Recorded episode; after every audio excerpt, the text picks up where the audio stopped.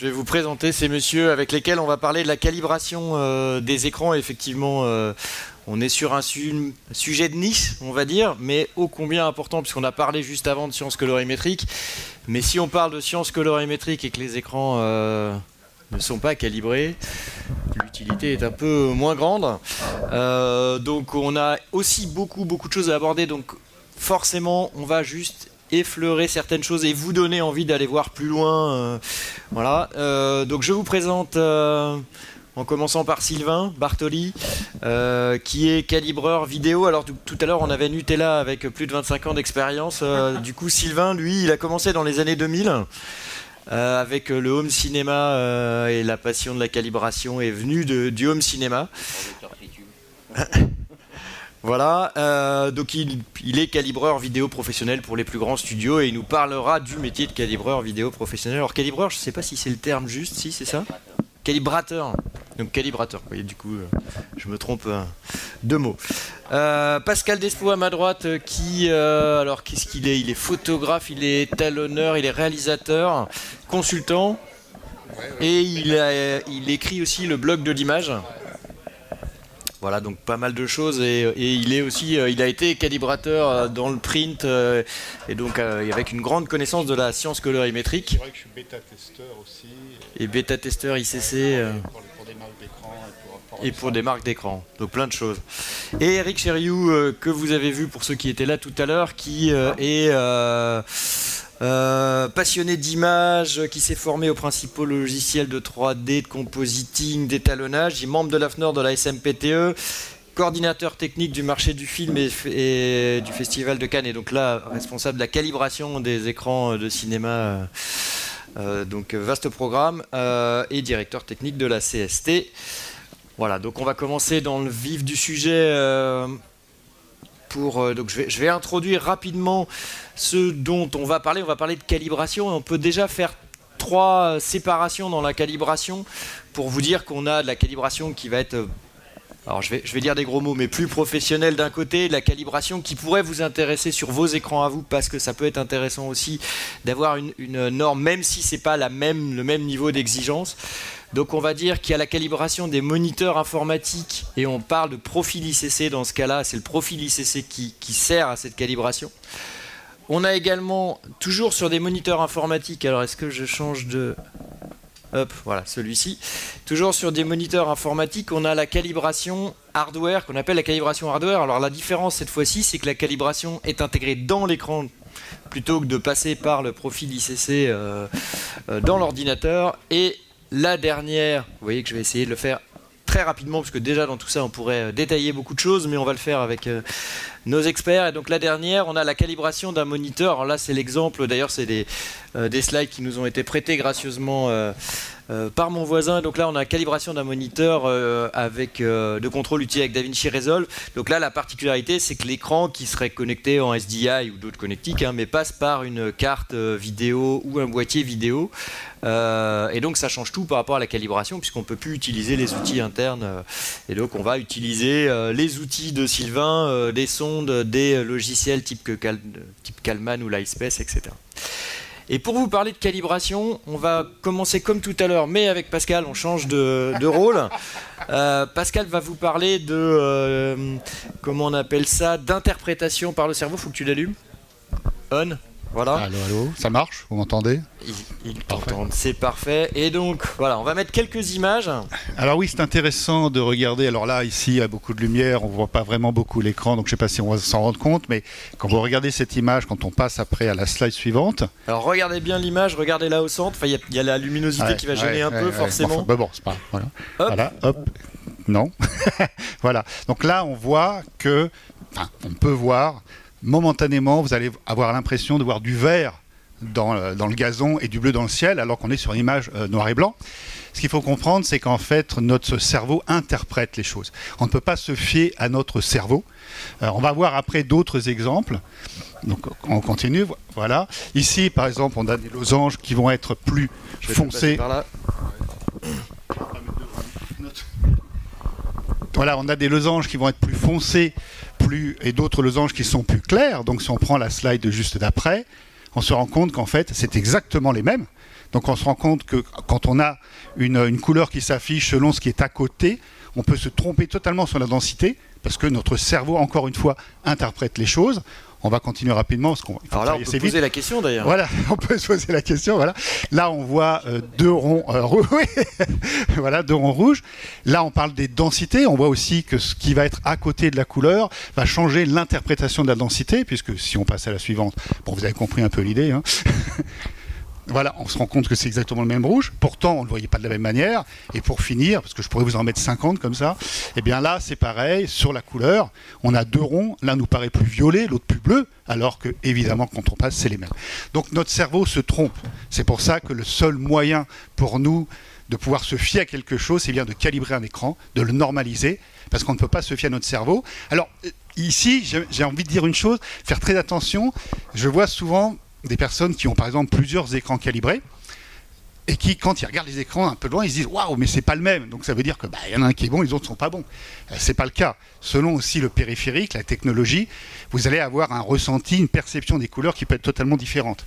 Donc euh, dans ces cas-là, il faut vraiment que vous ayez un écran qui est calibré et il faut se fier et arrêter de douter sur ce que vous faites. Votre écran est calibré, vous bossez.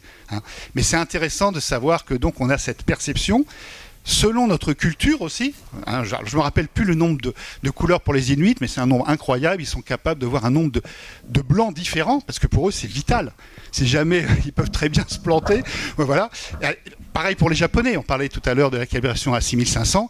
Pour un Japonais, 6500, un blanc à 6500 degrés Kelvin, c'est jaune. C'est pas blanc, c'est leur culture. Voilà.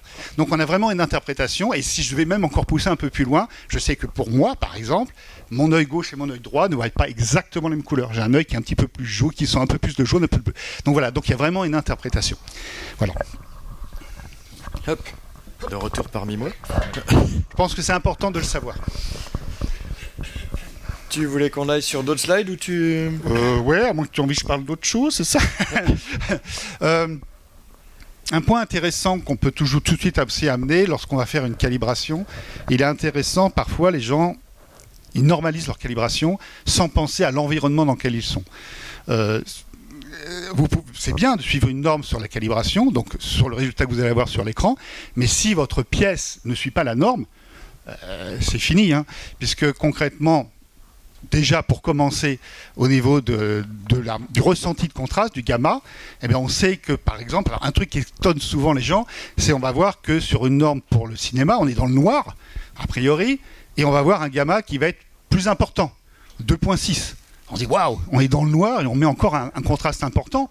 Waouh Mais en fait, tout simplement, pourquoi? Parce qu'à partir du moment où, dans cette scène, on va mettre, on la luminosité va être descendue, on va être à 48 candela, eh bien, à partir du moment où vous descendez la luminosité, la perception du contraste descend. Et c'est pour ça qu'on va mettre un 2.6 pour venir ramener en fait cette perception du contraste. Là où à l'inverse, quand vous êtes dans une pièce où il y a beaucoup plus de lumière, eh on balance beaucoup plus de lumière dans l'écran et fatalement on augmente la perception de contraste et donc bien sûr on va descendre le gamma. Donc il faut vraiment une adaptation, il faut bien comprendre que non seulement ça doit être adapté à l'écran, à la technologie, mais aussi à votre pièce donc évidemment, un petit détail, puisque je le vois souvent, euh, évidemment que si vous faites une calibration d'un écran, quel que soit le système, et que dans votre pièce, ben, vous avez des fenêtres et que dans la journée, la lumière bouge et change, c'est fini. C'est pour ça que normalement, vous devriez bloquer cette lumière pour avoir une lumière, certes, mais qui est maîtrisée. Et idéalement, une lumière qui est à la même température de couleur que votre point blanc. Pour préciser les choses par rapport au gamma, puisque du coup, je ne sais pas si tout le monde a ce terme euh, en tête, mais le gamma, à l'origine, Eric en parlait tout à l'heure, ça vient quand même des écrans cathodiques qui et des caméras qui étaient aussi à écran à tube cathodique, qui s'inversaient toutes les deux euh, merveilleusement sans qu'on ait rien à faire. Mais tout vient euh, de la réponse d'un, écran cathodique, donc CRT sur, sur le schéma que j'ai récupéré ici sur Wikipédia. Donc vous avez la réponse du tube et la correction de gamma, qui ici serait une correction 1-2-2. Mais en fait, quand les deux, on peut avoir une droite, mais au final, selon les conditions d'éclairage, comme tu le dis, on peut être amené à modifier légèrement, ce qui fait que la réponse ne sera pas linéaire, mais pour compenser les luminosités dans lesquelles vous voyez. C'est un peu ça l'idée, en le faisant très rapide. Hein. Bah, juste euh, par rapport à ça, c'est vrai que pas mal de gens se posent la question de pourquoi le sRGB est à 2.2 enfin à peu près de 2, hein, parce que c'est pas vraiment complètement du 2.2. Et euh, le Rec 709 à 7.4, à 2.4 et euh, le DCI P3 en fait est à 2.6. En gros, c'est vrai qu'entre une salle de cinéma où on n'est pas complètement dans un environnement noir, hein.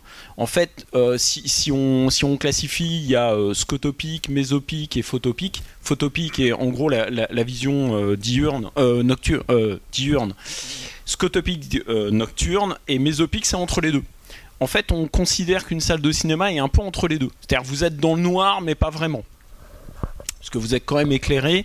Et en plus, 48 euh, candela, euh, attention, 48 candela sur un écran de 20 mètres, euh, c'est pas pareil que 100 candela sur un écran de 65 euh, pouces. Alors faut préciser parce que c'est une notion que tout le monde ne connaît pas. Quand 48 candela mètre carré, ou 48 nits, c'est la luminosité du blanc sur un écran de cinéma. Alors nos, amis américains disent nits parce qu'ils veulent pas dire candela par mètre carré parce qu'il y a mètre carré. c'est une unité internationale. Donc en gros on dit nits. dans, dans, toutes les normes américaines, en gros, vous avez soit Foot Lambert, soit NITS en considérant qu'ils utilisent beaucoup nits, mais euh, parce que c'est quand même plus simple. Euh, donc 2-2 euh, pour le sRGB parce qu'on considère que vous êtes dans un environnement plus lumineux. C'est-à-dire que quand vous êtes sur votre ordinateur, vous êtes dans un environnement qui va être à peu près celui-là. Quand vous regardez un film sur votre télé, vous êtes dans un environnement un peu plus sombre. Et en effet, quand vous êtes au cinéma, vous êtes dans un environnement beaucoup plus sombre. En gros, c'est ça. D'ailleurs, on peut amener, même si jamais c'est un peu théorique, on peut amener que parce qu'on peut travailler sur un film dans une pièce qui est un peu plus lumineuse et on va changer. Moi, je donne toujours comme référence quand vous calibrez, vous devez être à peu près entre 30 et 40 candélas de plus que ce que vous avez dans votre pièce. Alors, dans votre pièce, bien sûr, il vous faut un luxe mètre, mais quand vous êtes en luxe mètre carré, on va dire que si vous êtes à peu près à 50 lux, il faudrait que votre calibration soit autour des, des 80, 85 euh, candélas mètre carré. Peut-être tu fais un tout petit point, c'est intéressant, je pense, pour la calibration sur les notions de profil ICC, ICM et les luttes 3D. Ça peut être bien d'avoir quelques notions là-dessus. Hmm. En fait, ce qui est intéressant, parce que souvent les gens, c'est un peu compliqué, ils ont du mal à comprendre, ils sont là, oui, mais alors qu'est-ce qui est le plus précis, faire une lutte 3D, faire un profil ICC Moi, je dirais que c'est surtout une approche totalement différente. C'est-à-dire que les profils ICC, c'est un color management qui, a, qui est fait à l'origine pour être une simulation. Donc c'est pour ça que par exemple dans le pré-presse, c'est pas à l'origine de l'ICC le pré-presse, ils se sont accaparés parce qu'ils ils ont été très demandeurs, mais l'ICC, l'intérêt pour le pré-presse, c'est que comme ils, ont, ils veulent simuler l'impression sur différents papiers, couleurs, couches mat, etc., c'est bien plus simple d'avoir une situation où vous prenez les caractéristiques de votre display, de votre moniteur, et vous allez pouvoir rentrer une table de manière à pouvoir avoir un affichage qui va simuler différentes possibilités. C'est vrai que par rapport à la vidéo pro, télé et cinéma, comme on est normalisé, ce gros intérêt d'un color management, et je ne vais pas dire qu'il est inexistant, mais il, il devient très faible. Et à la base, évidemment, comme l'ICC, le profil ICC, c'est une simulation, c'est vrai que brut, en brut, quand vous êtes sur une véritable calibration lutte 3D, donc volumétrique, on est aujourd'hui plus précis. Voilà. Encore faut-il avoir les outils, mais bon, Sylvain va en parler, mais les outils qui permettent, puisque évidemment que selon votre moniteur, ça justifiera plus ou moins d'aller jusqu'à une lutte 3D, mais si vous avez un moniteur qui peut euh, intégrer la lutte 3D, vous aurez plus de précision, en effet. Le seul point, mais on peut en parler rapidement, c'est que l'ICC arrive maintenant à sa version 5, donc l'ICC Max, qui n'est pas encore opérationnelle, même si elle a été déposée en 2019. Les bêta-tests euh, commencent maintenant, voilà. On ne peut pas dire encore quand les, logiciels qui permettront de tirer des ICC max euh, seront vraiment disponibles, mais auquel cas, entre autres, parce que ce n'est pas la seule raison, mais l'ICC max est né pour pouvoir avoir justement une calibration dont la simulation va être encore plus proche, avec beaucoup plus de patchs. Le problème étant que dans la V2 et la V4, qui est bien plus intéressante, quand bien sûr le logiciel le permet, eh bien, on avait aussi le problème que si on mettait vraiment beaucoup, beaucoup, beaucoup de patchs, comme c'est un color management, il fallait pouvoir les afficher en temps réel. Donc, euh, mettre beaucoup de patchs, si jamais euh, c'est pas capable d'afficher en temps réel, qu'est-ce qui se passe? Ben, On descend et là, on se retrouve avec des artefacts. D'où le fait que, voilà. Dans l'ICC Max, ce n'est plus une table comme la V2 et la V4 qui va être faite, donc qui va permettre de pouvoir avoir un fichier beaucoup mieux défini en colorimétrie pour avoir eh bien, des résultats vraiment plus précis. Après, aujourd'hui, de dire jusqu'où ça s'approchera d'une calibration réelle lutte 3D, c'est un petit peu trop tôt pour en parler. Parfait, donc on va revenir sur Eric. Alors pour ceux qui étaient là, il y aura un petit peu de redondance sur la, conférence d'avant, mais à la limite, la redondance sur ce thème-là, ça peut permettre de comprendre un peu mieux. Euh, on va reparler sur des thèmes, notamment sur la calibration. Je pense qu'il faut définir ce qu'est un espace colorimétrique et la courbe de réponse de luminosité. Donc euh, je reviens sur tes euh, quelques slides. Oui, alors juste pour préciser en effet que nous professionnels de l'image travaillons toujours avec euh, dans, des color space. Euh, faut pas, pas confondre euh, des espaces colorimétriques absolus et des espaces colorimétriques qui sont à corrélé à des devices. Euh, en gros, le XYZ, bah, en gros, c'est absolu. Le LAB, c'est absolu. Euh, vous avez euh, la totalité des, couleurs. Et puis après, il y a le REC 709, le REC 2020, le P3. il existe énormément. En, gros, là, c'est les plus connus. Hein. Il y en a plein. Hein. Il y a le Bruce RGB, l'Adobe RGB. Enfin, il y en a énormément mais le pro photo est, extrêmement utilisé, surtout euh, dans le domaine de la photographie, euh, qui sont des espaces qui sont par contre euh, vraiment à définition d'une tâche précise. le REC 709 c'est pour le broadcast, le sRGB qui est le petit frère du REC 709 c'est fait par Microsoft et HP qui est vraiment pour l'informatique. Qui est aussi celui en général que vous avez dans vos téléphones. Le P3 qui est très ciblé pour le cinéma. Alors ce qu'il faut savoir c'est que tous ces espaces colorimétriques ont une, la, même façon de fonctionner, c'est-à-dire en général il y a un nombre de primaires qui est au minimum 3. Alors je dis au minimum parce que c'est vrai que par exemple dans l'impression il y a plus de primaires que ça, mais on a tendance à toujours Ouais, voilà, c'est ça. On a toujours tendance à penser qu'il n'y a que trois primaires, ce qui n'est pas forcément vrai, mais en tout cas pour les espaces, euh, on va dire de diffusion. Euh, télé ou projection, euh, ben il y a au moins trois primaires, donc rouge, vert, bleu, et au moins un illuminant. Il y a toujours l'illuminant, le blanc. c'est vrai qu'on ne le précise pas et il peut changer. Et suivant ce blanc, vous pouvez avoir un blanc plus ou moins, on va dire chaud ou plus ou moins froid. on a tendance à dans le monde de la diffusion, a utilisé beaucoup le D65, qui est un blanc bleuté. Euh, l'exception, en effet, c'est euh, dans le DCI P3 qui est un blanc, euh, ce que je disais tout à l'heure, green avocado, qui est un peu verdâtre, qui était vraiment calqué sur le xénon. ce qu'il faut savoir, c'est que dans les nouvelles specs du, DCI, dans, dans l'addendum sur le HDR, ils sont repassés à un blanc D65. Donc en gros, on peut dire que le blanc le plus usuel et celui que vous allez utiliser le plus, ça sera le D65. Oui, très bien. Et par contre, c'est vrai que tout à l'heure on parlait, c'est vrai qu'il faut bien le préciser maintenant, c'est quand on voit, par contre, quand on parle des 6, c'est un espace de travail, pas un espace d'affichage. Hein. Tout à fait. Il ne faut pas l'oublier parce que les gens parfois ils sont là, on ne se met pas en E6, non, non, en affichage. Euh, y a, en fait, il y a, euh, il y a espace de, qu'on pourrait dire de stockage. Par exemple, euh, le XYZ n'est pas un, espace d'affichage. Euh, quand vous créez un DCP pour le cinéma numérique, en gros, vous stockez vos images en XYZ vous ne travaillez pas en XYZ hein, parce qu'il y a des conversions à chaque fois. Et euh, en fait, le, projecteur convertit depuis le XYZ vers du, euh, vers du RGB. Donc en gros, vous venez d'un P3 RGB, vous allez dans du XYZ et puis vous retournez dans du, euh, dans du RGB. le XYZ n'a pas vocation. D'ailleurs, si vous regardez votre image en XYZ, vous allez voir des images un peu bizarres. C'est-à-dire, si vous voyez votre film comme ça, c'est que vous vous êtes trompé quelque part dans une étape de conversion. Donc normalement, en effet, euh, c'est pareil, euh, c'est la même chose pour le LAB, c'est la même chose pour. Ce, ne sont pas, ce sont des espaces de stockage ou de travail. Euh, les CIS, c'est le cas, l'AP0 ou l'AP1, ce sont des espaces de travail. Parfait, du coup on va rentrer dans le, dans le vif avec Sylvain qui va nous parler de, son métier. Alors ce qui est intéressant, c'est tu, enfin, tu vas nous expliquer les termes euh, et, le chemin de calibration des écrans broadcast. Euh, notamment, tu vas parler de précal, de postcal, je crois. Euh. À toi. En, fait, moi, je m'occupe beaucoup sur, les, sur les écrans d'étalonnage. Donc, faut, faut savoir, le, pour simplifier, une calibration, c'est ni plus ni moins que de mettre une couleur à la norme. ça s'arrête là. Euh, nous, on travaille avec des outils, contrairement à un étalonneur qui va travailler avec, les yeux.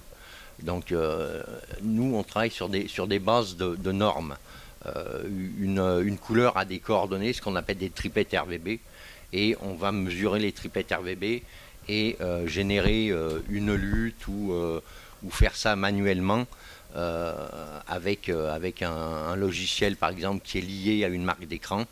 Euh, et, à ce moment-là, euh, la couleur sera remise euh, à la norme.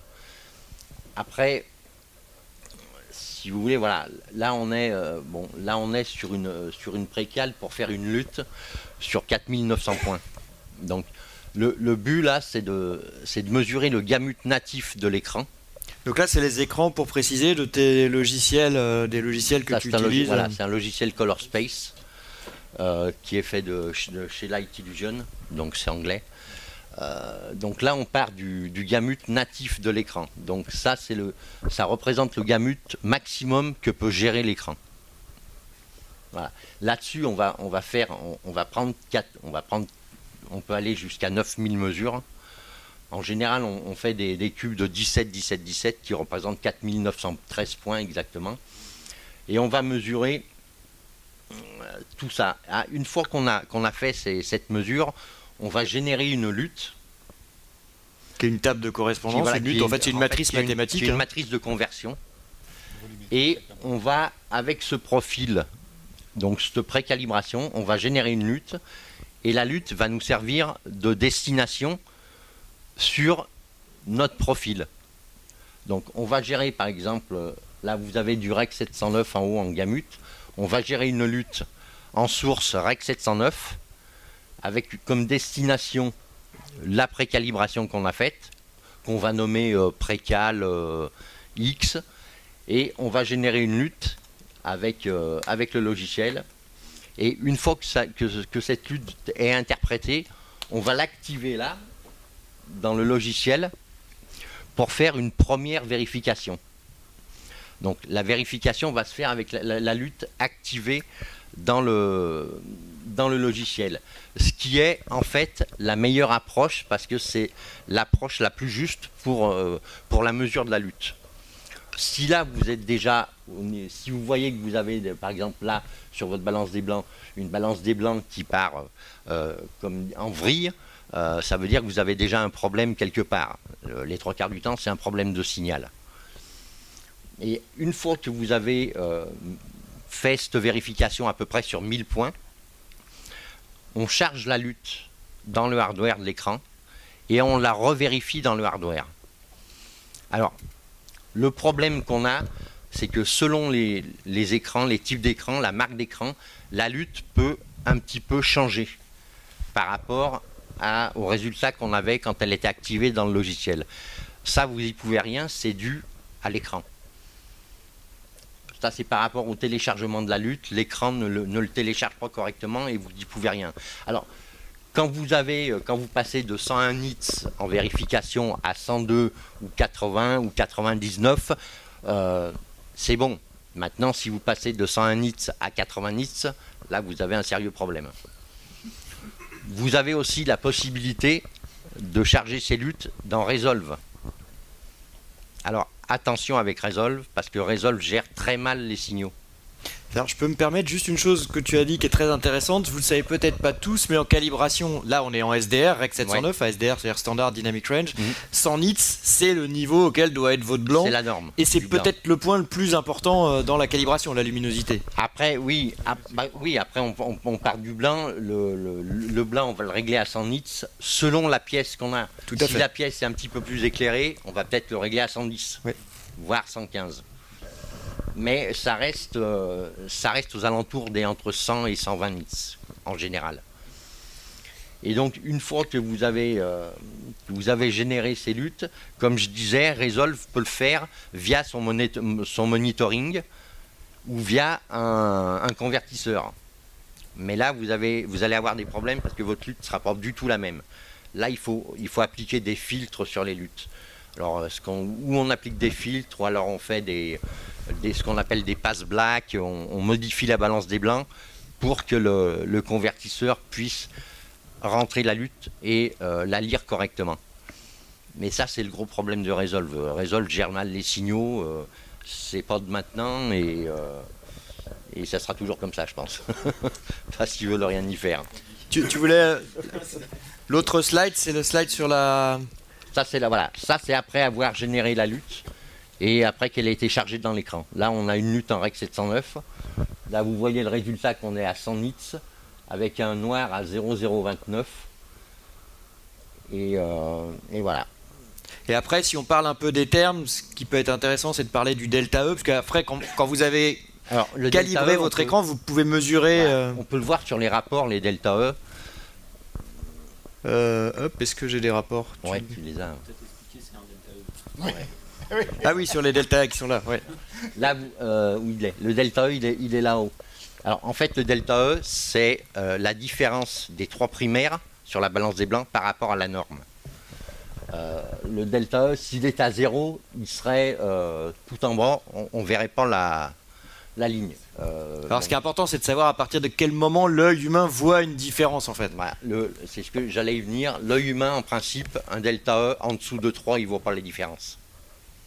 Sachant qu'un delta E à 0, ça n'existe pas. C'est la calibration parfaite, ça n'existera jamais. on va dire qu'un bon étalonneur, peut-être qu'il faut quand même que ce soit à 2. Non, mais après, t'as pas des. Si, je crois que tu avais des rapports. Euh, pas dans ce que j'ai là. Si, je t'en ai envoyé des aussi. Ah, alors je les ai pas. sur, sur, les, sur les rapports. Euh, qui attend Tiens. Attends, je crois que j'en ai là. Tiens, ah. vas-y.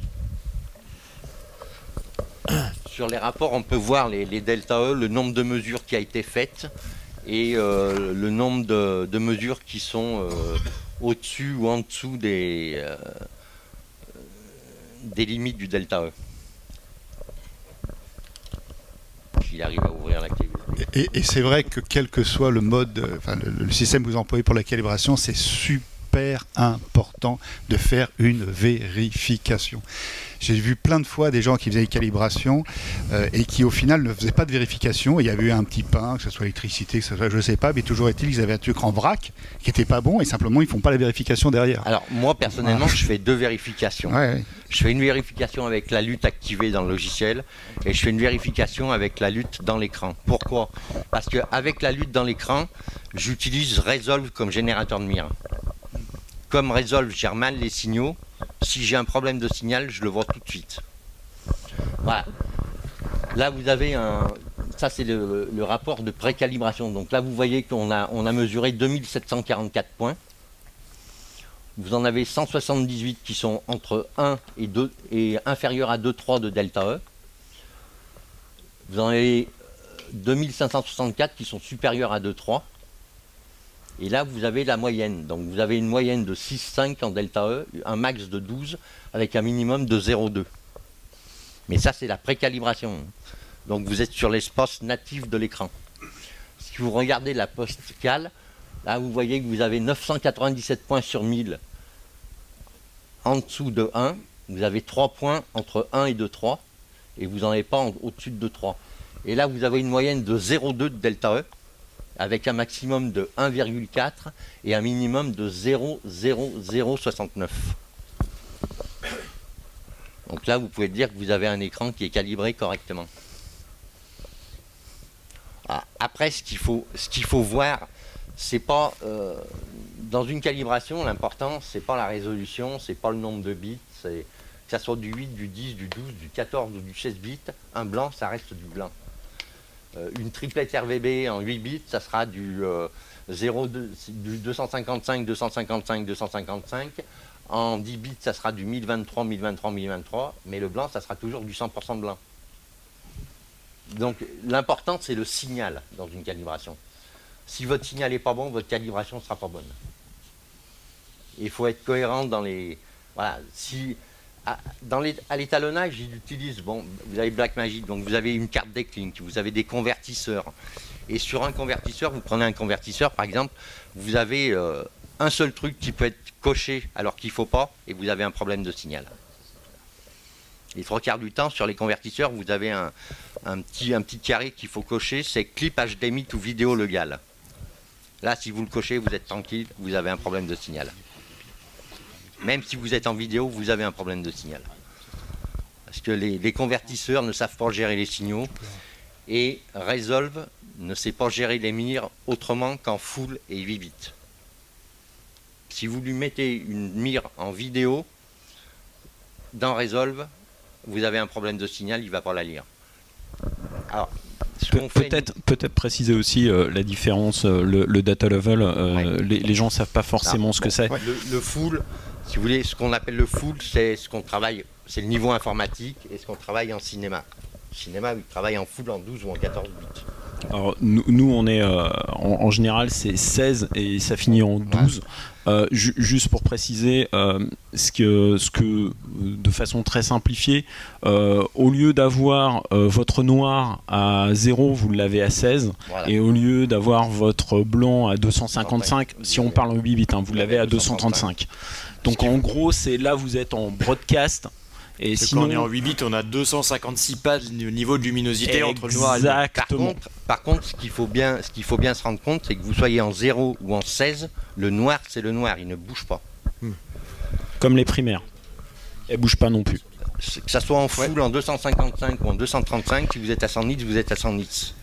Alors Si Pascal vous avait... avez- Ouais. Juste, euh, peut-être tu veux finir Ouais. Si vous avez un problème à ce niveau-là, au niveau des noirs qui sont plus gris quand vous êtes en full ou en vidéo, c'est que vous avez un problème de signal quelque part. Ça c'est important, exactement. Voilà. Le blanc d'un écran, c'est le blanc d'un écran. Le noir, c'est le noir. Alors là, on Alors, parle des écrans, mais ça arrive aussi en post-prod. Voilà. Quand vous avez des différences, ça peut aussi venir de la post-prod et pas forcément de la Et calibration de des fois, on me dit, euh, il y a des fois, des, j'ai des étonneurs qui me disent, euh, ouais, mais j'aimerais bien le noir euh, plus noir. Euh, ouais, mais l'écran, il peut pas le faire.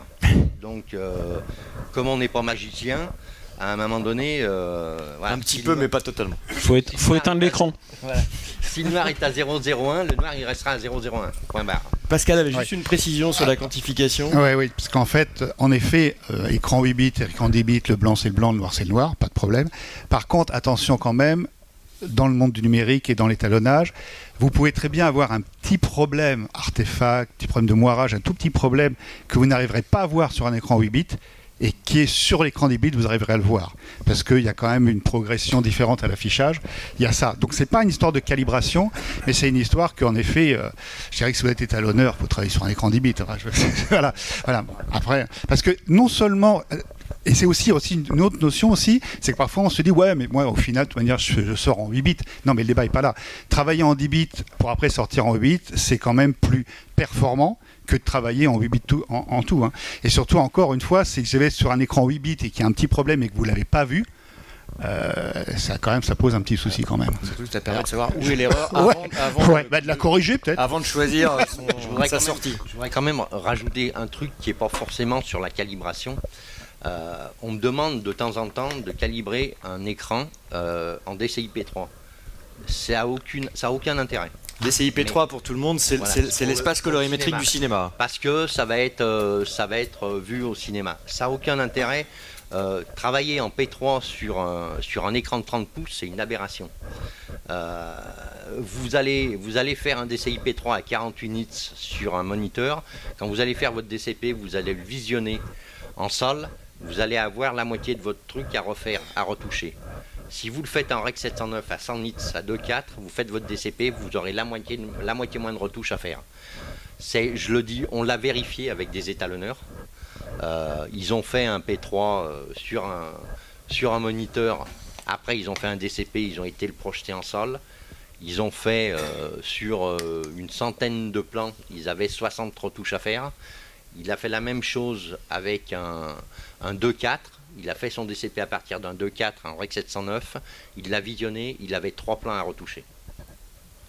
Le problème, c'est que vous partez d'un 48 nits sur 30 pouces. Quand vous allez le voir sur 20 mètres de base à 48 nits, ça va pas du tout être le même visuel. Tandis que ça sera plus cohérent si vous partez d'un 30 pouces à 100 nits pour le regarder à 48 nits sur 20 mètres de base. Enfin, je sais pas si. Ah, on a une Euh, question? Alors, une question Bonjour, Carl. Euh, J'ai une question qui est directement corrélée à la colorimétrie euh, et justement au DCI, euh, au P3 et au cinéma. Vous avez parlé tout à l'heure un petit peu de HDR.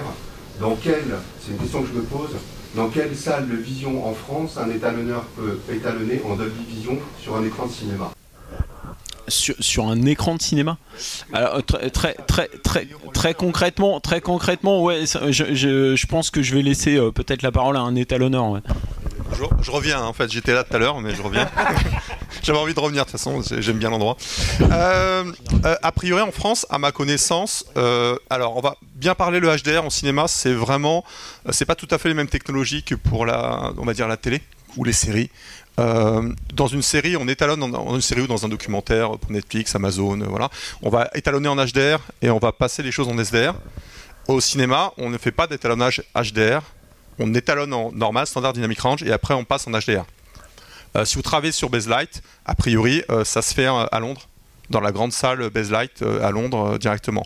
En France, à ma connaissance, il n'y a, y a pas. Alors après, il y a Ivanti, ils ont maintenant, mais c'est récent. Ouais. Ah bah voilà, du coup, elle disait Eventi, voilà. Voilà, donc il n'y a, pas de problème. Euh. Effectivement, actuellement, c'est pas prévu. C'est prévu. Ouais, c'est. On peut pas le faire tout de suite. Mais ça va être, ça va, il y aura. De modernisation du CNC. Bien sûr. Il est prévu que une de nos salles de projection de Bologne passe. Ouais. Voilà, donc pour, ben, ça va arriver en France pour l'instant. Euh, à ma alors en Europe, hein, à ma connaissance, c'était Londres. Euh, voilà. Et après, si c'est le procédé éclair color, euh, c'est autre chose puisqu'on part du DCP. Euh, ils reprennent les DPX et ils retransforment. Euh, voilà. Donc c'est. Ah. Ouais. Alors il y a, oui, il y a, oui. Bah, ils existent encore une partie hein, pour certaines choses, mais pas pour tout. Bah, les on va, on va dire les Sony, c'est professionnel, c'est fini aussi ils arrêtent. Hein. Voilà. Ah, enfin, je, te confirme, ils ont, c'est fini. Ah, c'est fini, ah, je sais, c'est fini. Hein. Terminé. c'est fini. Les vidéoprojecteurs Sony professionnels, la gamme professionnelle qu'ils faisaient, ils l'ont arrêté. Voilà. Donc du coup, il y, a des, y a des prix actuellement sur. Euh, vous en trouvez C'est pas, ils n'ont pas arrêté les gammes professionnelles, ils ont arrêté les gammes digital cinéma. Digital cinéma, voilà. Attention, pardon, pour le cinéma. C'est fini. Pas, pas... C'est fini, euh, voilà. Oui, le home cinéma, il continue, toutes les autres choses, mais que pour la partie cinéma professionnelle. Et même, post-prod, ils font des projecteurs post-prod, donc en fait, on peut pas dire qu'ils ont arrêté vraiment la partie professionnelle. mais c'est vrai que la partie digital cinéma que vous avez euh, dans les salles de ciné, c'est arrêté. Maintenant, en gros, ils font plus que de la pièce et de la main-d'œuvre. Ouais, c'est ça. Alors, Et ça arrive quand, du coup? Pour ce qui est. Oui, oui, c'est. On relance Ok. Donc d'ici quelques mois, on pourra. Et, une question purement pour moi, et quel vidéoprojecteur? C'est Christy pour l'instant? Ok. Un, ou deux du coup? Encore? D'accord. Ok, merci beaucoup. Pour, info, euh, on peut aussi faire des luttes en HDR. Hein. Euh, alors, en sachant qu'un étalonneur travaille en P3D65 sur le HDR. Le REC 2020 est un espace de visualisation. C'est pas un espace d'étalonnage puisque tous les écrans, euh, tous les moniteurs d'étalot ne reçoivent pas les métadatas du HDR. On n'a pas besoin des métadatas pour calibrer, euh, pour, pour faire du HDR sur un, écran d'étalonnage. C'est juste des presets. Euh, quand vous, quand vous mettez le preset PQDCI, vous êtes à 1000 nits sur un P3D65. Donc vous n'avez pas besoin des métadatas.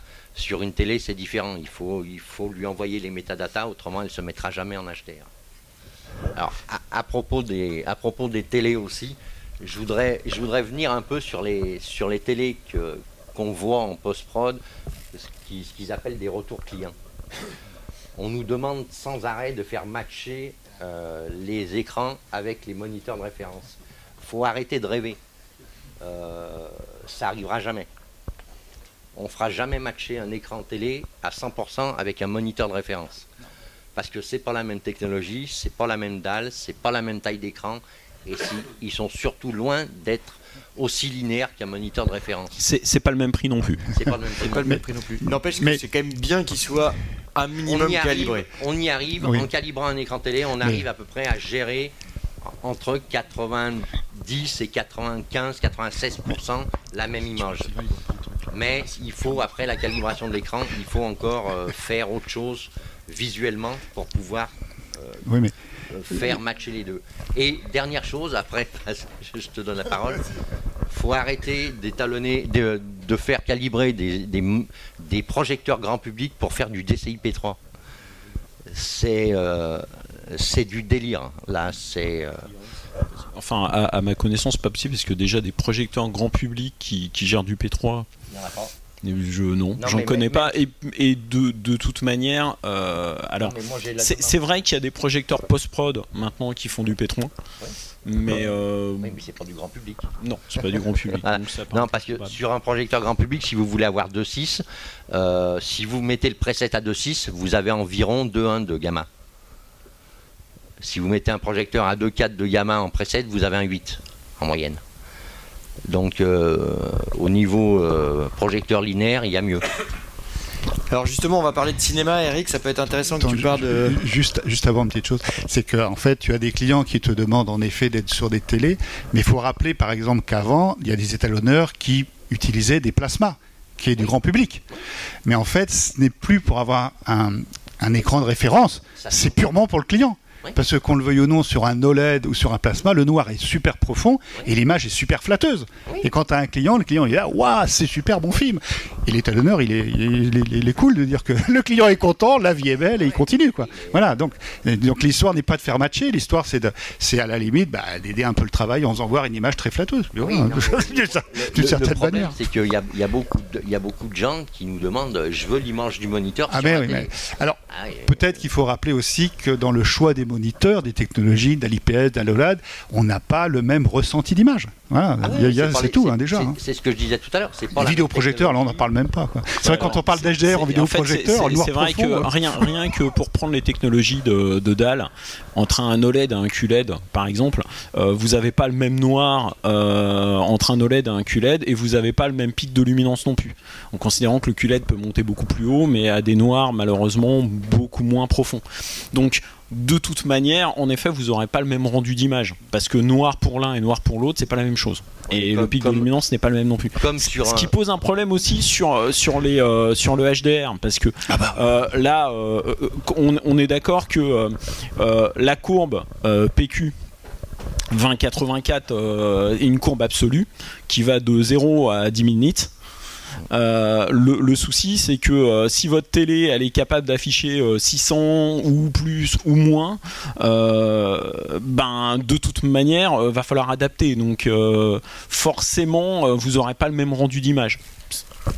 Alors c'est vrai, mais alors par contre il y a une chose quand même qui est assez amusante, c'est que par exemple quand on parle d'une dalle IPS, un ISO, un BenQ, etc., les noirs sont pas des noirs profonds. On pourrait se dire tiens on a du mal, mais en fait quand on travaille dedans pendant un certain temps, on voit le noir noir et tout. On a cette adaptation de l'œil, comme pour les blancs. Moi, je me rappelle comme ça quand on était en production, donc plutôt pré-presse, on avait des machines qui étaient en 5005. Voilà. Et sur les imageurs donc, qui sortaient des plans films haute def, euh, comme on était en Windows, NT, etc., l'écran était en 6005. Et régulièrement, un étalonneur, enfin un étalonneur, un retoucheur là, ouvrait une image qu'il allait corriger sur l'écran à 6005. Et quand on regardait la série, il n'y avait pas de différence. C'était drôle parce qu'on était avec la même série. Quand on les regardait comme ça, on se dit waouh, celui-là il est vachement jaune à côté, hein, celui-là. Mais pourtant, le gars qui travaille dessus, il fait sa correction et derrière, quand on sort, on est pareil. Donc on a une adaptation. Ça ne veut pas dire qu'on doit faire n'importe quoi, hein, mais il faut rappeler l'adaptation euh, de l'œil Ah. par rapport à l'écran et la technologie. Pour, euh, pour aller dans ton sens, euh, nous on le voit par exemple au niveau des répétitions techniques. Euh, si on fait des répétitions techniques dans la journée euh, et si on les fait la nuit, et ben c'est pas pareil. Parce que en fait, euh, la nuit, euh, votre pupille est dilatée, euh, votre système, en fait, vo- votre œil met à peu près un quart d'heure à, s'adapter à un environnement très sombre. C'est-à-dire qu'en gros, vous avez une double adaptation. Vous avez l'adaptation en effet de votre pupille qui va, se dilater ou se contracter, mais vous avez aussi le passage de vos cônes à vos bâtonnets, c'est-à-dire en gros de votre vision de, de la journée à votre vision de la nuit, qui fait que vous allez être moins sensible à la couleur. Parce que plus vous êtes euh, dans le son, moins vous êtes sensible à la couleur, mais vous allez être beaucoup plus sensible à la luminosité. Donc ce qui se passe, c'est que si vous faites une répétition technique la nuit, euh, les gens vont. Le, premier réflexe des gens, alors qu'ils ont validé leur image euh, dans une salle, euh, dans un Audi qui était calibré et tout, ils vont dire Ah là là, l'image est trop lumineuse. Euh, non, vous avez toujours 48 candela. C'est juste que ben, euh, votre œil, ben, là, il s'en prend euh, plein les mirettes parce que ben, vous êtes passer d'un environnement très sombre à un environnement où en effet euh, vous avez un écran de 15-20 mètres de base très lumineux. Donc, et c'est la même chose pour les couleurs, c'est-à-dire que euh, vous, votre œil s'adapte en permanence. Donc en, en effet, euh, je, je te rejoins complètement là-dessus. Et, et- et aussi la fatigue. Donc étalonneur, quand Ah oui. on travaille très longtemps, c'est assez amusant. On va pousser, on travaille, et puis après le lendemain matin, quand on arrive, waouh, il y a un truc qui est bizarre. Parce qu'avec la fatigue, donc évidemment, il faut pas rester 5 heures devant un écran, il faut s'arrêter. Faites du pomodoro technique, hein, vous vous calmez, vous allez, euh, voilà, vous allez boire un D'autant petit plus- café hein, pour euh, réactiver D'autant plus sur euh, l'étalonnage HDR. Alors, je, je sais pas si tu as fait de l'étalonnage HDR, mais pour avoir discuté avec pas mal d'étalonneurs HDR, euh, le, le seuil de fatigue arrive beaucoup plus vite. Non, Après, pour, pour en revenir à, à la, à la précalibration, euh, quand on fait une lutte ou, ou pas, euh, ce qui est important, c'est de, c'est de regarder en priorité votre température de couleur avant de commencer. Parce que quand vous allez faire une lutte en calibration, vous allez perdre en puissance lumineuse avec la lutte. La lutte, euh, va, vous manger de la puissance lumineuse. Donc il faut bien, euh, en précal, il faut bien que votre température de couleur soit bonne. Si vous avez une température de couleur, par exemple, qui est, qui est par là, euh, il va falloir la ramener avant de calibrer. Le problème, c'est qu'il faut la ramener sans toucher l'écran. Donc c'est là qu'avoir des logiciels comme ça, euh, on a des curseurs qui peuvent bouger la mire. Donc la mire va, va, va descendre en puissance lumineuse. Et par rapport, quand on est réglé, on va avoir nos curseurs qui vont être par exemple à 95 nits. Avec le, le réglage de l'écran à ce moment-là, on va régler la puissance lumineuse à 100 nits sans toucher les curseurs. Et une fois que les, que les 100 nits vont être réglés, on va remettre les curseurs par défaut. Et là, on va s'apercevoir que, la luminosité est montée à 115 voire 120 nits. Et vous pouvez vous dire que si vous êtes à 115 nits, quand vous aurez fait votre lutte, vous allez perdre 15 nits. C'est important de régler la température. Si vous partez sur une température de couleur qui est pas bonne et que vous réglez 100 nits, à l'arrivée, vous aurez 80 nits. Alors, je voudrais juste préciser un truc sur les températures de couleur. Est-ce que tu peux remettre le, diagramme euh, de chromaticité où il y a le spectre de Planck dessus? Alors, euh, ce, qui est, important sur les températures de couleur, alors on s'en sert aussi euh, pour calibrer les projecteurs laser. C'est vrai que c'est un pré-affinage, on pourrait dire, qui permet de caler à peu près une température. Il faut savoir que ces températures, elles sont en Kelvin. Attention, il faut bien faire attention à quelque chose, c'est que euh, en coordonnées XY, vous pouvez avoir euh, beaucoup de XY qui auront la même température en Kelvin. C'est-à-dire qu'une température en Kelvin ne donne pas un XY unique. Vous n'aurez pas une coordonnée qui a une température de couleur. Ce que vous voyez là, les, euh, les lignes, c'est ce qu'on appelle les lignes isothermes. En gros, c'est euh, toutes les couleurs, enfin, euh, qui, Le petit- qui ont le- la le même. X ce serait là et le Y ce serait là. Euh, pardon. Le, le XY dont tu parlais, Euh, c'est C'est-à-dire c'est que les valeurs en abscisse et en ordonnée. Quoi. Exactement. Les valeurs en abscisse sont ordonnées. Si vous prenez un point précis dedans, euh, le long de la ligne, euh, en gros, vous avez la même température de couleur. C'est-à-dire que euh, si vous avez un, euh, je veux dire un 6005, vous pouvez avoir un 6005 qui va être plus ou moins bleuté ou plus ou moins euh, jaune. Euh, donc le XY n'est pas, euh, n'est pas absolu par rapport au Kelvin. Alors, il y a un deuxième paramètre qu'on appelle le DUV, le delta UV, qui permet en effet, corrélé au XY, d'être beaucoup plus précis. Et en fait, le DUV vous dit de combien vous êtes euh, él- éloigné de la, ligne du corps noir, la, courbe que vous avez euh, comme ça, en plein milieu. Mais euh, le Kelvin permet en effet de- d'être cohérent au niveau de la température, mais ce n'est absolument pas une valeur absolue. Enfin, je, je- je précise ce truc-là parce que c'est quand même assez important. Tu peux peut-être d'ailleurs nous parler quand même de la spécificité de la calibration des écrans de cinéma, parce qu'on a parlé Oui. là des écrans, euh, Oui. des luttes et de plein de points de mesure, et ce qui est quand même assez intéressant à voir, c'est que sur les écrans de cinéma, c'est un peu différent, presque Ah. plus simple. Alors c'est plus simple dans le sens où euh, en effet c'est euh, il y, a, beaucoup moins de manipulation. Par contre euh, ça nécessite un matériel qui est assez onéreux. En général il faut soit un colorimètre ou un spectroradiomètre. Donc en gros c'est du matériel qui coûte un, peu cher et qui permet en gros de faire exactement la même chose que pour un display. C'est-à-dire de corréler l'espace colorimétrique propre de votre projecteur à celui cible que vous voulez, c'est-à-dire celui du DCI P3.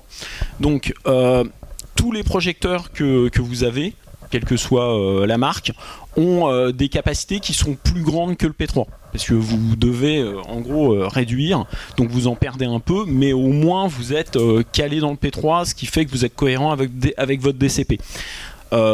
Dedans, lui, il a, cette spécificité. Ce qu'on fait nous, c'est que euh, à l'aide soit d'un colorimètre, un spectroradiomètre ou euh, de euh, quelque chose qui fait un peu les deux, on, commence par déjà faire des mesures avec des mires. Alors les mires, ben, c'est tout bête, hein, c'est des aplats avec les primaires. Donc en gros, vous avez le blanc, le rouge, le vert, le bleu, qui correspondent aux primaires P3. Donc le blanc, c'est en coordonnées XY, c'est 0,314, 0,351 à 48 candela et il faut, c'est impératif que en effet euh, on retrouve ça à la fin. Si euh, je pense de toutes les déviances, euh, la déviance du blanc c'est la pire. Et en gros, le, blanc, c'est un peu la chose qu'on redoute le plus quand, quand on calibre. Si vous avez un déroulant sur fond blanc, c'est le cauchemar absolu de la, calibration. Euh, les intégrateurs, euh, c'est ce qu'ils détestent le plus. Euh, on, préfère sur fond noir. Voilà. Mais et donc en effet, on prend les mesures et on rentre dans le projecteur les mesures qu'on a chopées en projetant ça. Et lui, il va faire une correspondance avec ses mesures internes. Ça, c'est le cas le plus simple, c'est le cas du xénon, euh, de la plupart des projecteurs xénon. Euh, en laser, il y a une petite subtilité en plus, c'est qu'il faut, suivant les, les modèles de laser, parce qu'il y en a plein, euh, il y a les lasers RB, en gros, il y a des lasers qui sont soit full RGB, soit il n'y a pas forcément un laser rouge, vert, bleu, il y a une roue à phosphore qui recrée. On va pas rentrer dans, le, dans les détails parce qu'on y est encore demain matin, mais il y a plusieurs technologies de laser. En tout cas, dans tous les cas, il faut souvent régler la puissance de ces lasers. Donc c'est là où en général on peut céder en effet de la température de couleur pour pouvoir à la fois euh, caler la puissance de- de nos lasers par rapport à quelque chose qui est cohérent au niveau de la température de couleur et après on rentre dans une deuxième phase où en effet on fait nos mires, on fait les mesures de nos mires, on rentre les mesures qu'on a, qu'on a prises et lui fait une table de correspondance. En fait, euh, on, on revient toujours au principe de lutte. hein. Vous avez des valeurs de départ, vous avez des valeurs d'arrivée et vous devez euh, passer de l'une à l'autre.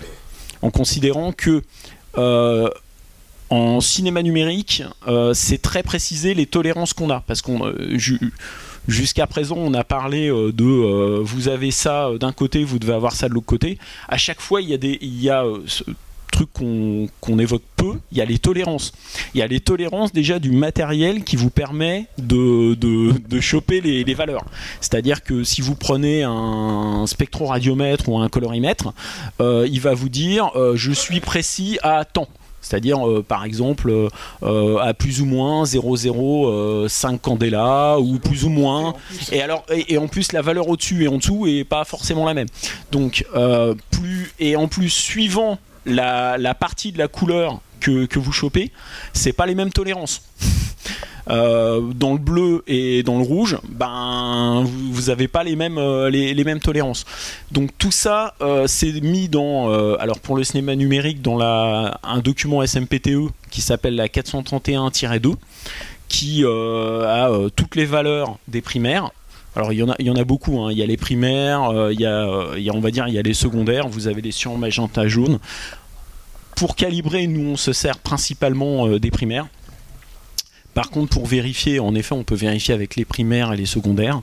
Et euh, tout ça pour dire que euh, ce qui est important, c'est que vous soyez le plus proche possible de l'optimum. Bon, vous y êtes jamais à 100% sur tout. Il y a toujours des. et ça, bouge un petit peu. Par contre, vous, vous devez. alors, il y a deux types de tolérance. Il y a la tolérance, euh, on va dire. euh, euh, qui est fait pour les audits d'étalonnage, qui est beaucoup plus précise et beaucoup plus rigoureuse. Et après, il y a celle pour les salles de cinéma, qui est un peu plus large. En gros, vous avez le droit d'être un peu moins bon dans les salles de cinéma que dans une salle d'étalot. Et vous avez certainement vu tous des salles de cinéma où ils sont beaucoup moins bons. Alors oui, malheureusement, en fait, le, truc c'est que euh, malheureusement, comme euh, les, projecteurs, euh, que ce soit les lasers ou que ce soit les projecteurs Xenon, ben, ce, qui, ce qui change beaucoup, c'est la puissance. un Xenon va perdre très vite un petit peu, puis va être stable dans le temps, puis au bout d'un moment va s'écrouler. Euh, le laser, c'est pas tout à fait pareil. Le laser, c'est une petite perte, mais toujours. Donc en fait, si vous faites pas attention, et c'est pareil, on parlait de 48 candela tout à l'heure. En fait, dans, la norme, vous avez le droit entre 10 candela en plus et 10 candela en moins. Donc euh, il faut être à minima, ne jamais descendre en dessous de 38 candela, et vous devez jamais être au-dessus de 58. Là, euh, vous êtes hors jeu. Vous êtes euh, hors même norme, française. Vous ne devriez pas diffuser une image. Bon, on a déjà vu, je ne citerai pas de, voilà, mais on a déjà vu, voilà. Et je ne vous parle pas de la 3D qui est encore plus compliquée parce que le matériel de cinéma numérique, malheureusement, est un matériel. Dire, si, si, la cabine n'est pas en très bon état, un projecteur de cinéma numérique est littéralement un aspirateur. Donc vous imaginez très vite que le chemin de lumière, il est très vite poussiéreux, donc euh, vos 48 candélas, euh, très vite, euh, vous les avez plus du tout. donc il faut de l'entretien, il faut que tout ce matériel, on en prenne soin. Et c'est aussi pour ça que les salles HDR, c'est un vrai problème. Parce que vous imaginez bien que si 48 candélas, on a du mal à les, à les avoir, 103, 108 candélas, quel niveau de, du HDR On n'a pas précisé, mais quel niveau du HDR oui. Alors je, je, sais que c'est oui, c'est un, un, peu confusant parce que euh, dans, en 709, on dit que euh, euh, c'est 100 candela et en cinéma numérique c'est 48. Mais vous n'avez pas le même rapport à l'image et vous n'êtes pas dans les mêmes conditions de, de, vision parce que vous êtes quand même dans un environnement très sombre. Donc et puis en même temps, un écran de 20 mètres, vous n'avez pas. alors il y a une. Euh, nous, on a tendance à dire que plus l'écran est grand, moins 48 candela serait utile. C'est-à-dire qu'au bout d'un moment, euh, en effet, si l'écran est très très grand, euh, on pourrait descendre en dessous même de 38 candela. Même si la, norme dit que normalement, enfin, dans, dans, dans le DCI et dans les textes SMPTE, normalement c'est 38. Mais c'est vrai que d'un point de vue information lumineuse, on comprend que euh, plus l'image englobe, euh, plus vous avez une impression lumineuse forte. Alors on va bientôt prendre vos questions. Juste avant, une dernière intervention de Pascal par rapport au profil ICC, puis notamment on avait parlé tout à l'heure de précal, postcal. Là je pense que tu veux en parler aussi par rapport au... Bah oui, c'est pareil, hein. même quand vous êtes sur une approche profil ICC, le précal est super important. En fait le précal, si je devais faire une métaphore, je dirais c'est un petit peu comme si vous êtes en voiture et que vous avez un virage à prendre. C'est-à-dire que si jamais vous roulez vite, eh bien, quand vous allez voir, vous n'allez pas pouvoir vous arrêter. C'est-à-dire que si vous partez de très loin, en voie en corrigé, ben, ça sera plus difficile de, de venir vraiment sur cette ligne. Le précal va déjà réduire et ce qui fait que la correction sera beaucoup plus précise. Donc c'est intéressant surtout sur des voilà, quand on a un matériel, j'irai un petit matériel, parfois on me dit plutôt iMac, et moi j'ai une tendance à dire, par exemple, bah, non, prenez plutôt un Mac mini avec un écran à part, parce que sur un iMac, il n'y a pas de précal. A la luminosité, mais il n'y a pas de précal sur un iMac. Hein. Donc il est préférable d'avoir, en plus maintenant, même des écrans à calibration hardware, ça commence à des prix, euh, c'est pas la même que sur un écran à 5000 euros, soyons clairs, mais un écran à calibration hardware, ça doit commencer maintenant à 500 euros.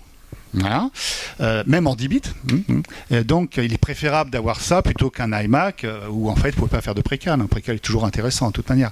Alors, si aussi un point intéressant, parce que je le vois souvent, c'est que parfois les gens se disent voilà, on calibre juste l'écran de monitoring et les autres, on s'en fiche. Euh, non, faites la calibration même en profil ECC des autres parce que c'est très perturbant quand vous regardez une image et qu'au final vos, vos, viewers en fait ont une couleur vraiment très différente. Quoi. Ok, vous n'aurez pas la même qualité peut-être, mais vous serez déjà, vous n'aurez pas de dominantes couleurs qui vont déjà ça vous amène un doute sur ce que vous êtes en train de faire, ça vous perturbe, donc il vaut mieux calibrer tout, même si c'est pas le même niveau de calibration hein, déjà. Voilà. Super. alors du coup, on est arrivé euh, à la fin de la conférence. On va prendre vos questions. Euh, euh, donc vous dites les questions, vous dites à qui vous, vous adressez vos questions et vous reprenez les questions, bien sûr. Monsieur. Justement, concernant les iMac, les derniers iMac, enfin les derniers Mac M1 Pro, ils ont des, écrans HDR qui sont assez différents, ils ont un profil différent par rapport aux anciens MacBook Pro. Et donc, si on, dit on, vous devez corriger votre euh, profil, euh, souvent sous DaVinci pour que ça passe. Ça m'a complètement changé les couleurs. Et je me suis dit, mince, je suis obligé de rester avec ce profil HDR euh, sur ces, nouveaux écrans MacBook Pro sur les mains. comment on peut calibrer ce type d'écran? Alors, calibrer un écran, un écran Apple, c'est déjà à la base compliqué. ils sont par défaut en P3 des 65 les, les, les écrans Apple. Alors, la, seule possibilité. Euh, vous est-ce que l'écran est relié directement sur la carte graphique ou, euh, ou via un convertisseur? C'est un MacBook. Oui, en fait, c'est un MacBook Pro, mais c'est vrai que tu ah ouais, aussi un écran externe. Euh, le mieux, le mieux, ça serait essayer, s'il y a possibilité, de travailler sur le gamut natif de l'écran et lui coller une lutte. Il n'y a pas d'autre solution sur les Mac, c'est compliqué. Et euh, les trois quarts du temps, euh, on a des résultats qui sont pas terribles. Euh, après, si c'est pour de l'étalot. Ça tire beaucoup vers le rouge. Ouais, pas que. Je tire un peu beaucoup partout. Mais bon, si c'est pour de l'étalot, vaut mieux prendre une, un truc qui, est, qui est vu et qui marche faut surtout ah prendre un autre écran à mettre sur ton MacBook, quoi, surtout. c'est ça. Parce que sur ton MacBook, automatiquement, tu es en profil ICC. Tu peux pas mettre de lutte 3D sur un écran qui est collé sur un système. Ouais, mais bon.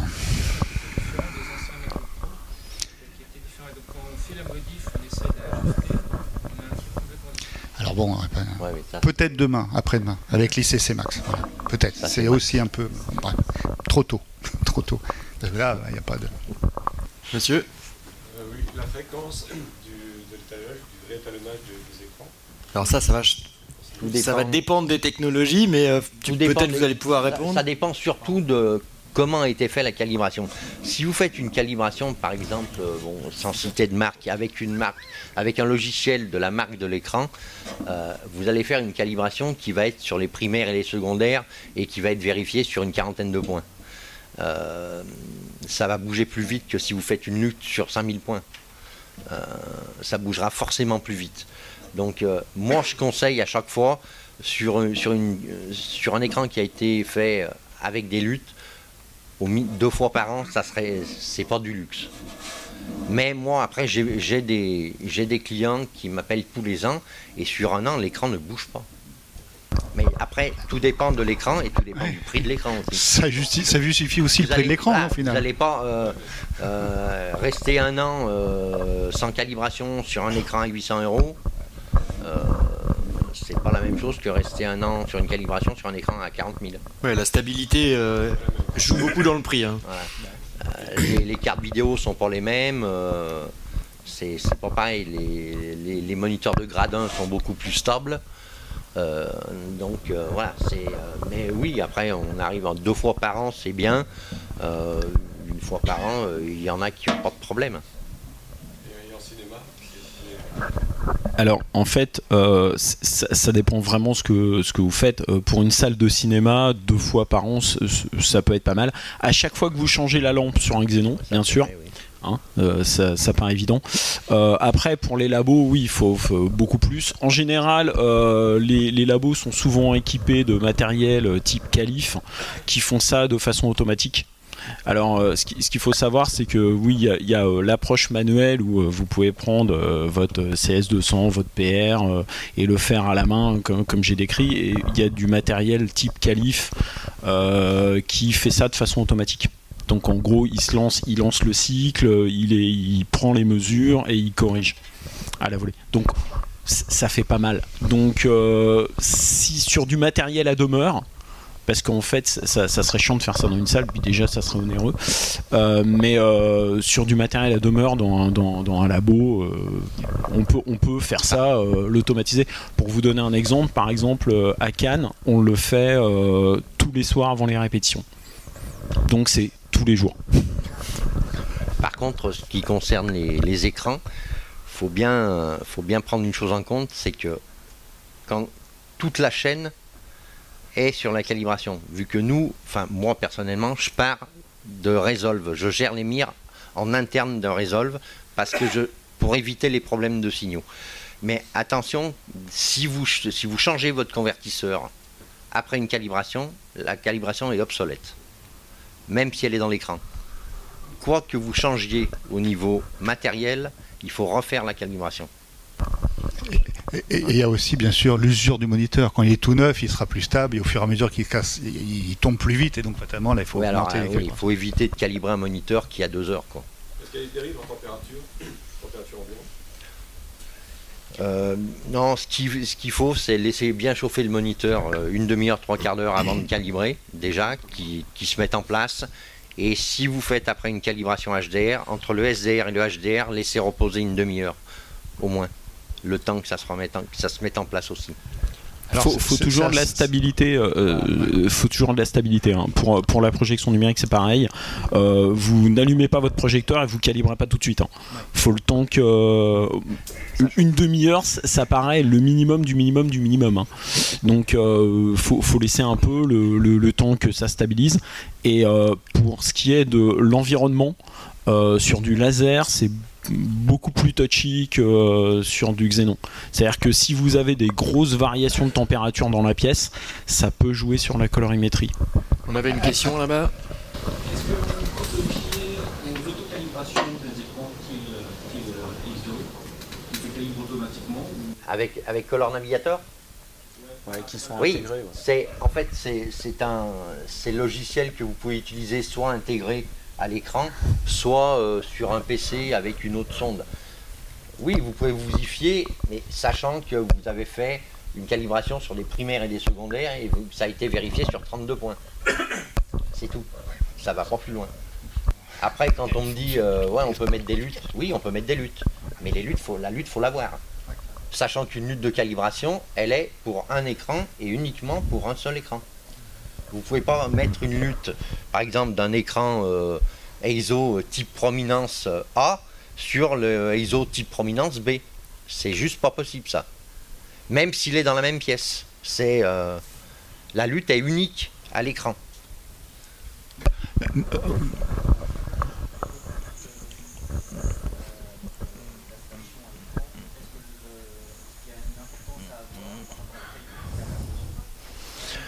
Après le câblage, moins les, les câbles SDI, euh, plus c'est court, mieux c'est. Déjà, sur une station d'étalot, il vaut mi- mieux éviter les, trucs qui font 10 mètres de long. Et euh, après, euh, bon, HDMI, SDI, tout dépend ce que vous avez comme écran, tout dépend comment il est connecté.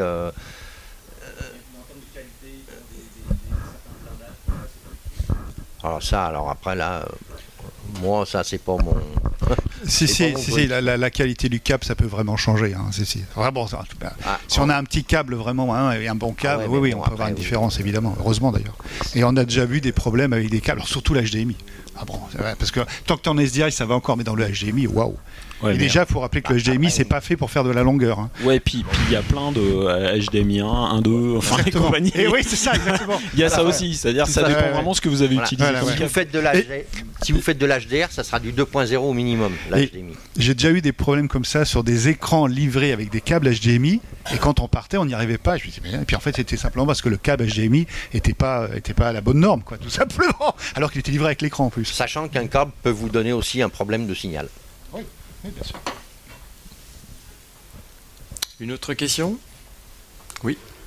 Ouais, oui, moi j'ai une question sur le gamma. Euh, alors, je sais pas si je vais arriver à bien la formuler, mais je vais essayer. Euh, en fait, vous avez dit tout à l'heure que finalement, quand on était dans une salle de cinéma, on avait un gamma plus élevé donc plus de contraste et sur un moniteur informatique on est à la lumière du coup beaucoup moins de contraste Euh, donc on fait une image moins contrastée mais euh, là où j'ai un, peu du mal à comprendre, c'est que euh, on va pas livrer, justement, on va pas livrer la même image au DCP qu'à l'écran de l'ordinateur. Donc, ben, parce que si je regarde mon image en 2.6 sur un écran d'ordinateur sans faire de correction, elle va paraître effectivement trop contrastée. Donc, en fait, j'ai une petite question là-dessus. Est-ce que pour vous, il faut corriger le gamma en fonction du display ou justement pas ou peut-être pas tout le temps alors c'est surtout dans la... en, fait, c'est surtout pourquoi on va augmenter le gamma, c'est à cause de la luminosité de la pièce. Alors pour être plus précis, c'est même pas ça, c'est parce qu'on réduit la luminosité à l'affichage. Et en réduisant la luminosité à l'affichage, on a une perception du contraste qui, ça, qui, qui devient moins importante. C'est pour ça qu'on augmente. Donc je dirais que lorsque l'on va se caler, surtout, c'est quelle est la lumière dans la pièce et à combien de candélas on met euh, notre moniteur. Voilà, c'est ça. C'est surtout ça en fait. Il y a, en précisant y a un texte, il y a un texte euh, qui existe, euh, qui est l'ITU BT 20 35 de tête qui définit un peu les conditions d'utilisation de comment vous devez travailler. C'est-à-dire qu'on parle beaucoup de la BT 709, euh, REC 709, euh, mais la 2035 vous dit comment, dans quelles conditions, c'est-à-dire euh, euh, combien de lumière ambiance en luxe, euh, comment sont les murs autour, parce que si vous avez des murs rouges partout, bah, pour faire de l'étalonnage, c'est un problème. Hein, on n'a pas parlé, de ça. va pas faire ça, mais donc en gros, ça définit le, le, cadre de comment vous faites. Après, si vous êtes cohérent sur votre étalonnage et que vous avez du matériel calibré et que vous êtes dans des conditions on va dire optimum, euh, vous faites votre DCP. Euh, de toute manière, la conversion, euh, quand, vous faites votre DCP, la première étape à, la masterisation, c'est de linéariser. C'est-à-dire de transformer votre gamma de 4 ou de 2, si vous venez du sRGB, d'en faire quelque chose de linéaire. Vous passez en XYZ et après et appliquer un gamma de 2.6. Donc en gros, c'est pas vous qui vous vous travaillez de façon cohérente vous travaillez en 2.4 euh, sur votre écran. Et puis euh, la personne qui fait votre DCP, de toute manière, euh, le passera à 2.6. Et vous serez à peu près cohérent. Ah, alors, une petite aussi une petite précision, quand on parle de savoir qu'il y a la luminosité dans la pièce, quand vous avez une sonde, même si c'est pas ce que vous allez utiliser après, le logiciel i1 Profiler, donc maintenant qui est Color Checker, hein, qui est livré avec la sonde, vous permet d'être utilisé comme un luxmètre. Petit détail, vous n'êtes pas obligé d'avoir un luxmètre. La seule petite chose à savoir, c'est quand vous allez le faire, donc vous avez une fonction, vous lui demandez de mesurer la lumière ambiante. Sauf que faites gaffe à une chose, c'est ne mettez pas votre, votre sonde en vous disant, ben voilà, j'ai la lecture. Non, non, parce que c'est très sensible. Hein. donc euh, vous la prenez et vous faites plusieurs analyses pour faire une moyenne, parce que vous allez avoir des écarts. Vous pouvez très bien vous retrouver avec des écarts de 20 ou 30 lux. Hein. Donc faites une moyenne et surtout ne prenez absolument pas en compte ce qui préconise comme lumière. J'ai jamais compris pourquoi c'est complètement foireux, c'est-à-dire que voilà, ça dit n'importe quoi. Donc euh, ce qui vous préconise comme luminosité pour l'écran, vous en prenez pas compte, mais par contre ça peut être utile pour savoir combien de luxe vous avez dans la pièce. Mais euh, ben, peut-être pour préciser ma, question, euh, par exemple, on, on étalonne pour la, télé, la télévision. Donc on est en de 4 en gamma et en 709. Est-ce que, euh, est-ce que vous pensez que un fichier pour Internet, on devrait faire une conversion en 2.2 ou est-ce qu'en fait simplement le fait que l'écran de deux permet finalement de récupérer du contrat, de, de décontraster euh, les choses. En fait, est-ce qu'il faut laisser le gamin faire sa vie ou est-ce qu'il faut ah, lui non, courir non, non, non, non, faut pas laisser le gamin faire sa vie. Non, non, ça je vous confirme que non. Non, non, mais ce qui est, ce qui est sûr, c'est que si vous, l'image vous convient en 2-4 dans des conditions optimum d'étalonnage, euh, après, euh, bien sûr, si vous voulez le diffuser en sRGB, il faudra passer à un gamma de 2.2. tous les logiciels d'étalonnage le gèrent très bien vous faites un export avec le bon gamma. Non, non. Euh, en, gros, euh, le, gamma, c'est vraiment euh, corrélé de façon intime à la, projection ou la diffusion internet ou broadcast. Donc, c'est vraiment adapté à la façon dont votre contenu va être diffusé. Donc, non, prenez pas un 2.4 en vous disant, bah, j'envoie 2.4 partout. Donc, non, non, ça, faut, faut pas faire ça. Bah, bah, on va essayer juste par rapport à ce que vous avez dit au départ. Oh. En fait, pour moi, le gamma, c'est un, c'est un peu comme le point blanc d'ici, c'est un truc qui n'existe pas. Oui. Enfin, qui, qui, est mathématique. Oui, c'est quoi, c'est un ressenti, mais en fait, ce qui est important, c'est de regarder la luminosité que vous avez dans votre pièce. C'est-à-dire que pour moi, pour un REC 709, je dirais que c'est intéressant d'être autour des, dans la pièce autour des 50 lux. Là, on est dans une bonne situation vraiment. Voilà, autour de 50-60 lux, vous êtes bien. Voilà, c'est ça en fait. Hein. Ah, par contre, il y a une chose, on n'en a pas parlé, bon, parce que ça fait qu'une heure, on n'a pas le temps de tout dire. Mais c'est vrai que quand aujourd'hui, une grosse part du marché, c'est quand même des productions pour Internet. Et il euh, bah, faut rappeler que faites gaffe parce que quand vous êtes par exemple sur une lutte 3D ou qui est vraiment un standard et que vous aimez par exemple faire un, étalonnage qui, patate un peu plus, n'oubliez pas que derrière, euh, Madame, euh, Madame Dubout qui, qui regarde une vidéo sur comment je fais les tartes aux pommes, elle, elle est sur un écran qu'elle a acheté chez Leclerc et, et l'écran, il, patate grave. Quoi. Il, a un point blanc à 9005, il est saturé. Donc si vous déjà vous êtes sur une visualisation d'un écran, ben, je dirais qui est bien calé, qui sature pas, ça peut être intéressant voilà, d'avoir un écran. Enfin, en tout cas, il faut en tenir compte. C'est-à-dire que si vous poussez sur un écran qui, qui lui est, bon, est, dans la norme, sachez qu'il va reprendre une claque après chez le particulier. Voilà. Alors, ça ne veut pas dire qu'on ne doit pas calibrer, il faut quand même calibrer, mais il faut vraiment être, euh, être sensible à ça. C'est pas la même chose si vous travaillez pour un YouTuber où 99,99 euh, des personnes regardent sur des écrans qui ne sont pas calibrés. Il faut en tenir compte. Comme on le fait dans le son d'ailleurs.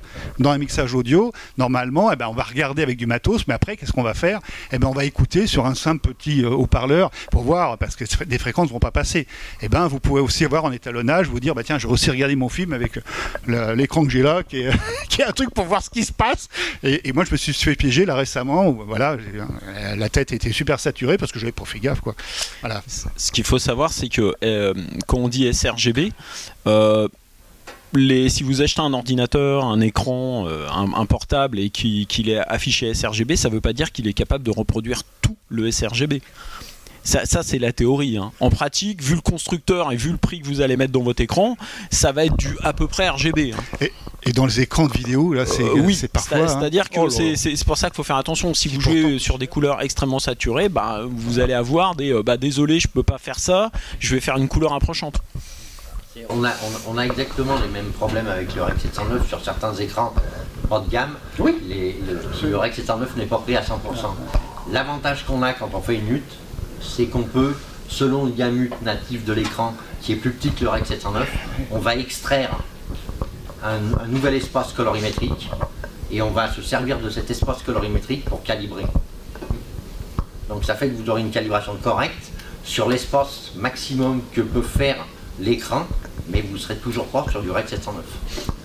Alors on, comprend la dernière des dernières questions, et puis après si jamais vous avez d'autres questions, je pense que vous pouvez vous permettre d'aller un café, il y, a une, petite salle café, vous pourrez vous, retrouver. Allez, la dernière question. Alors pour moi. Euh, ça s'adresse aux messieurs à droite. Euh, donc est-ce qu'on peut faire confiance en termes de calibration lorsqu'on passe d'un REC 709 à un DCI IP3 avec des logiciels gratuits comme DC Pomatic Ah Tiens, je l'attendais celle-là. Euh, alors, euh, est-ce que euh, le Color Science de DCP Omatic est bien? Il est dans l'ensemble est bien. C'est-à-dire que les gens qui l'ont fait l'ont fait de façon sérieuse. maintenant, ça pose le vrai problème du REC 709 qu'on a un peu survolé, c'est quel gamma pour le REC 709 parce que euh, le REC 709 c'est compliqué. C'est-à-dire que euh, la fonction de transfert qui est, euh, qui est dans le texte, c'est du 195 quelque chose. Après est sorti en effet la BT 1886, qui est un autre texte, qui est un, en gros dans quelles conditions euh, la fonction de transfert de display euh, du, du RX 709 euh, doit s'appliquer.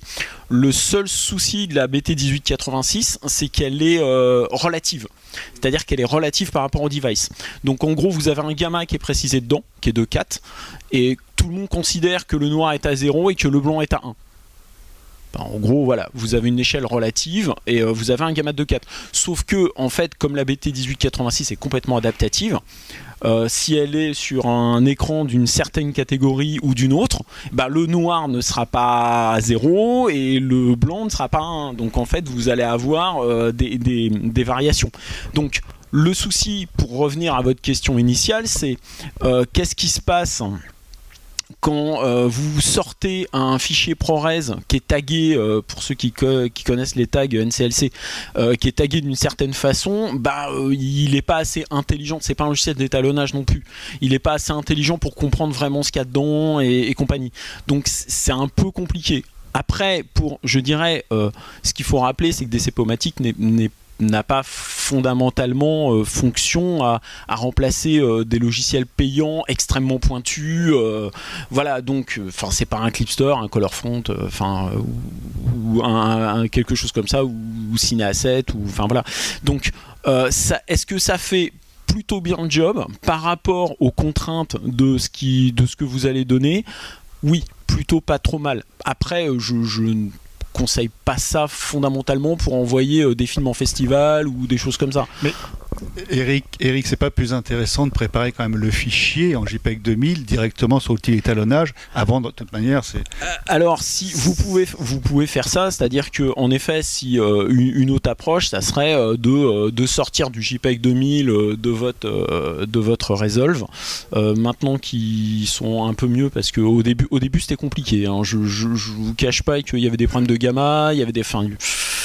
Bon, c'est- pas la journée Blackmagic là, je pense, mais parce que depuis tout à l'heure, euh, mais bon, non, mais il faut dire ce qu'il y a qu'au niveau, au Eric- niveau color science, Ouais, ça- on ça dit ça, mais au passage, Non, on n'arrête pas de parler de lui hein, c'est- hein, vrai. On parle tout le temps d'eux au passage. hein, tu Après, ça, il, après, il y a il tellement de hein. fonctions et ils proposent, enfin, ils sont très force de proposition, ils proposent plein de choses. C'est un outil extrêmement puissant qui permet de faire énormément de choses. Euh, c'est vrai que, en effet, au, au niveau de la colorimétrie, bon, bah, euh, voilà. Le, le plugin aussi JDCP qui fonctionne plutôt pas mal sur le Resolve. Oui, tout à fait. Après Kakadou, le- leur moteur, et il y, a- il y a quand même plein de fois où dans les boîtes où j'étais où les gens arrivaient avec leur DCP Ah. du Resolve. Ouais.